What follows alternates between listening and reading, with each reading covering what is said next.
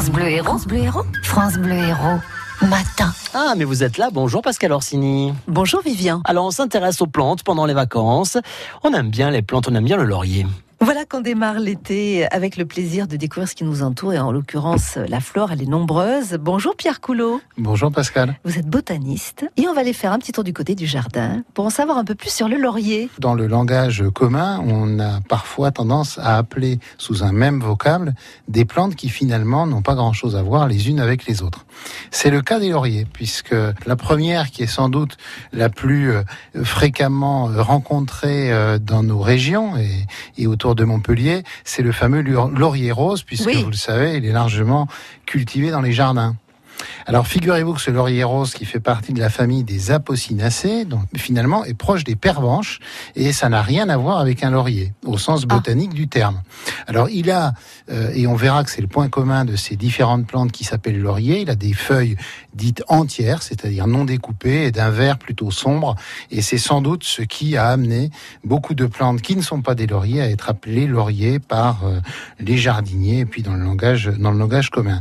Donc cette cette plante le laurier rose qui naturellement pousse dans des oueds. Hein, vous la trouvez par exemple en Afrique du Nord, mais pas que. Qui a la particularité, comme les apocinacées dans leur ensemble, d'être une plante extrêmement toxique. Le deuxième laurier euh, vous avez entendu parler, c'est le laurier thym. C'est thym TIN, hein, ça n'a rien à ah, voir avec le thym euh, T-H-Y-M.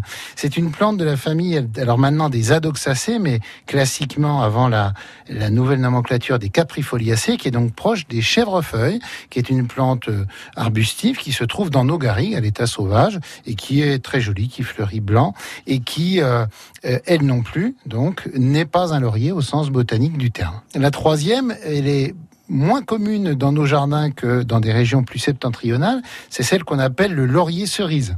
C'est celle, vous savez, avec laquelle on fait ces haies pour séparer les propriétés. Euh, ce laurier cerise qu'on appelle également, et le nom est joli, le laurier de Trébizonde. Alors, Trébizonde, c'est l'ancienne ville de Trabzon dans le nord-est de la Turquie, au bord de la mer Noire. Eh bien, ce laurier est en réalité une rosacée et c'est un prunus. Donc, vous allez me dire, mais finalement... On s'y retrouve pas avec ce laurier. Euh, celui que nous connaissons bien, c'est le laurier sauce voilà, on y vient. Celui avec lequel euh, on va faire les, bouquets garnis et qu'on va mettre dans la cuisine. Alors, il est abondant, euh, ou en tout cas assez fréquent dans nos, dans nos garrigues et à l'état sauvage. Et puis, il est également cultivé dans nos jardins. C'est la même plante.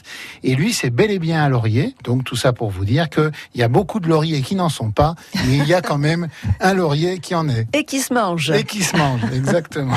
Merci Pierre Coulot. Je vous en prie. Et on vous retrouve euh, chaque matin pendant les vacances. Les plantes se racontent. On retrouve évidemment sur euh, notre site internet pour ceux qui ont raté euh, voilà, euh, toutes ces explications autour du laurier, francebleu.fr.